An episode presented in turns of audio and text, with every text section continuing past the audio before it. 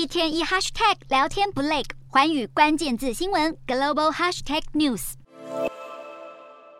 上海合作组织峰会九月十五到十六号在乌兹别克登场，但这个名气不高的组织，今年的峰会却格外受到瞩目。上合组织成立于二零零一年。创始成员国是中国大陆、俄罗斯、哈萨克、吉尔吉斯、塔吉克跟乌兹别克。二零一七年，印度跟巴基斯坦加入。当前八个成员国的区域面积覆盖超过地球陆地地面的四分之一，人口总数更超过全球人口的三分之一。今年的会议重点主要是扩充成员国，除了伊朗。正式加入之外，也遭到国际排斥的白俄罗斯，也可能从观察员升级为会员国。另外，有十多个国家也有意愿参与，这让部分西方观察家将上合组织定位为独裁者俱乐部。英国皇家联合军事研究所学者潘图奇甚至表示，这是一个反民主人士可以取暖，并且表明他们得到国际支持的地方。另一个观察重点是，中国国家主席习近平也将出席上合峰会，